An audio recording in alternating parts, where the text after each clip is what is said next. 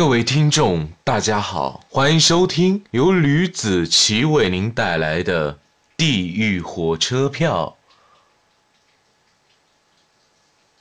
前情提要：林凯坐着公交车下了车，他来到了咱们的南京火车站，跟这个保安人员跟他说，让他呢联系到站长、管理人员。于是呢，站长还有几个管理人员来了。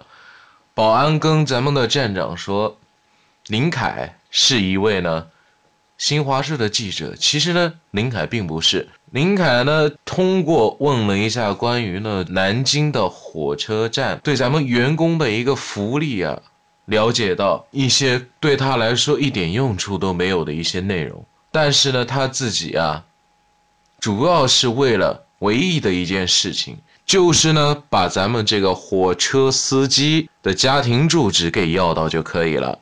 于是呢，他就问到啊，说我这边呢要一下这个地址，自己以后呢去查一下，看看呢这个内容啊，到底跟你这个说的福利属不属实。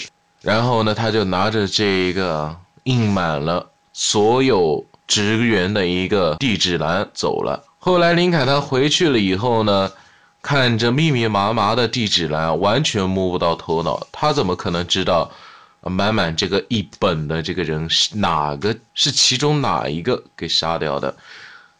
是其中哪一个无意中出了事故所害死的？所以呢，他就啊，想尽办法想了解到。本来他要问他老妈的，他老妈的话呢，也是啊，不怎么想告诉他。后来呢，他就。问了一下，正好啊，也是凑巧，看到他妹妹啊刚下班回来，呃，正在往客厅里赶。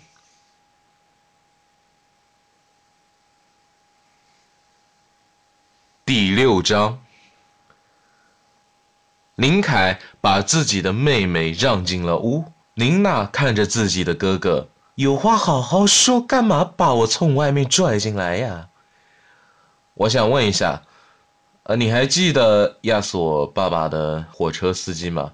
林娜愣了一下，你干嘛问这个呀？林凯抓起桌上的笔，在手上转起来，自顾自地问道：“呃，我只是心血来潮问一下，我也不想连自己的杀父仇人都不知道吧？你说是吧？”哦，其实那时候我还小，记得不怎么清楚。你怎么不问我妈妈呀？林娜反问道。我问过妈妈了，她不告诉我。呃，好像怕我做什么似的。呃，我现在只能啊，就是开口问问你这边了。我只记得是一个姓张的，平时爸爸忌日的时候啊，这个人呢都会去坟头啊烧点纸钱的。哥，虽然他做的。不是什么好事，毕竟呢，法院啊让车站赔了几万块钱的呀。妹妹说话仿佛是刻意让林凯听到的。我们都知道爸爸在您心中是偶像，所以呢，我们才就是瞒着你这件事啊。哦，我只是问问，嗯，别搞得搞这个地下党一样。既然他平时给老爷子上坟来着，那他也对老爷子有愧疚。我还有什么办法？妹，林凯突然说：“您娜被突如其来的一个妹子惊了一下，不知有多久啊没有被人叫妹子这个字了。他支支吾吾的问道：‘哥，你要有什么话就去直说吧。’啊，多谢你了，呃，这么久以来照顾咱妈，嗯，陪伴咱妈。”林凯突然正经了起来。这有什么的哈？其实啊，妈妈照顾我，你回来也好，可以呢和我一起照顾妈妈呀。林娜说：“如果这样就好了。”林凯目光闪躲，行了，我一会呢给你们去做西餐。嗯，我在外国啊，可是呢学了西餐里面的很多菜谱啊。嗯，陪我去超市啊买点东西，我做出来的呀，绝对比西餐你的还要正宗，因为我是在外国学到的呀。林凯的妹妹林娜回家换上了家居服，就和林凯出去逛超市了。他们两个真的是男才女貌，看起来呢有些让人嫉妒。如果不是啊，我们知道他们是兄妹，别人见了呀，一定会认为他们是两口子。他们之间的情感啊，仿佛冲破了兄妹一般，呃，得到了一种超越。这并不是啊单方面的，他们两个呢彼此啊都对彼此的有一些好感，是双方面的。近来妈妈怎么也想不到啊，自己的这个儿子的手艺这么好。虽然本来想着是做西餐的，可是呢，做着做着呀，就做成了酱烧牛肉这种中餐了。不过呢，吃起来还算可以。吃完了晚饭，林凯啊，自己又把自己反锁在了卧室中。他从来啊，只是呢喜欢一个人待着。现在呢，他已经有了。火车司机的信了，自己随便啊排查一番就可以呢找到他们。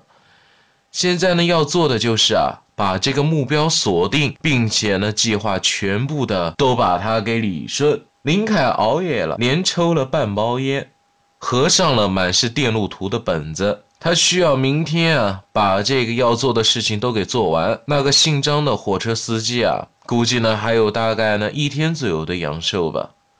第二天一大早啊，林凯呢还是自己一个人，一大早起床，喝了一碗豆浆，吃了一个肉包子，嘴里叼着根油条就出去了。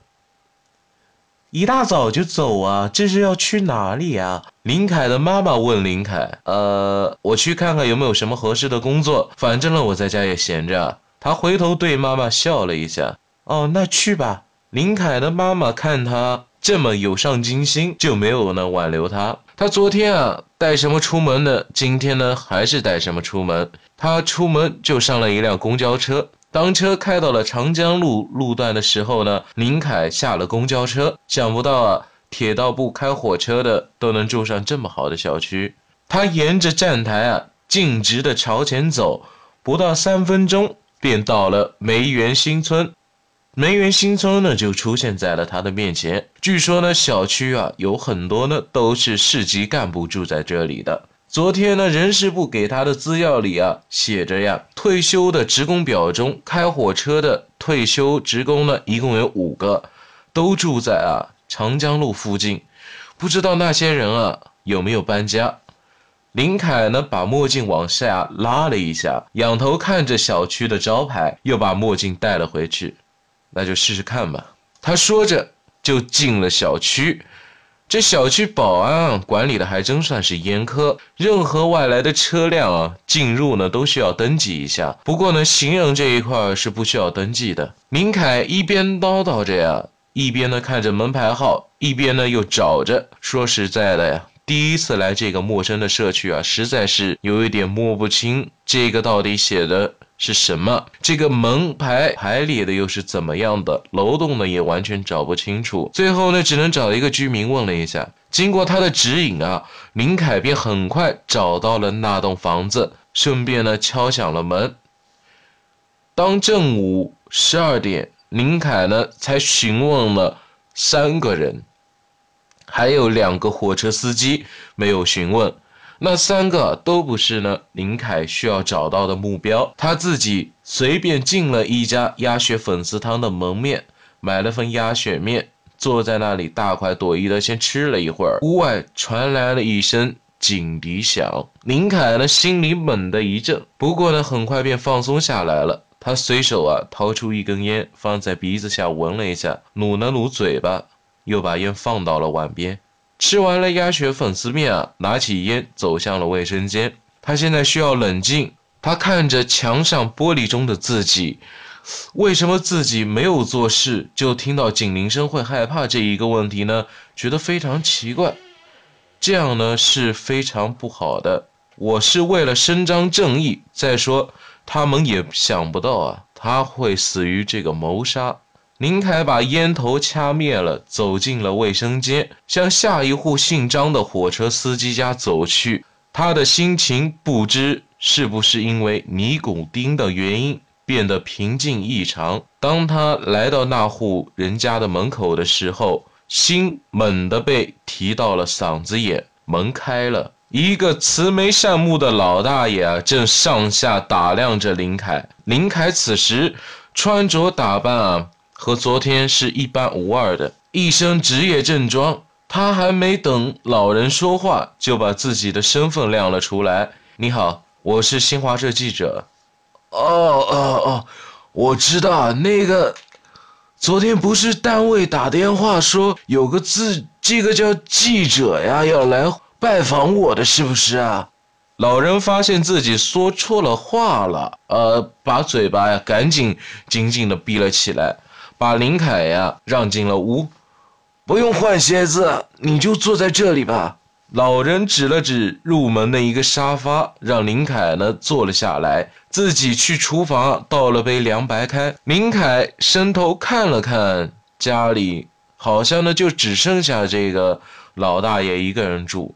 老大爷，呃，你是一个人住在这里啊？林凯问。他的目的非常简单，就是呢确认一下这个信息。我一个人住啊，我儿子呢最近啊工作很忙，呃，为人民服务嘛。他在户口那边啊买了一套这个房子，呃，平时啊节假日啊带着这个孙女孙子啊他们来，哎，给老人把水杯放在了林凯的身前。哎呀，人老了呀，就容易啊睹物思人。我老伴啊三年前。急性阑尾炎感染破裂死了，儿子花了大半辈子的积蓄给我买了这套房子，让我摆脱阴影啊！可是啊，谁能摆脱和自己生活大半辈子的老伴呢？每个老人啊，算是一个都市故事的作者，只要他们不死啊，故事就不会完结。老人说了一个小时。自己的一些故事，中间呢喝了三杯水，呃，我来不是听你们这个老一辈子的故事的，呃，我是想问一些问题啊。第一个呢就是关于啊咱们退休福利的问题，呃，我们报社啊本身呢也是啊本着咱们务实的态度嘛，希望你呢这边可以说一下这个实话。还有一个就是呢。让您最难忘的一件事情，好事也可以，坏事呢都可以说。林凯找出了自己的笔记本，哦，这个林凯调查到第四个人，他们说对福利的内容啊，居然是几乎一模一样，不难想象人事部的戴眼镜的那个男人，他到底下了多少的功夫。好了。这就是我要讲的，咱们第六章。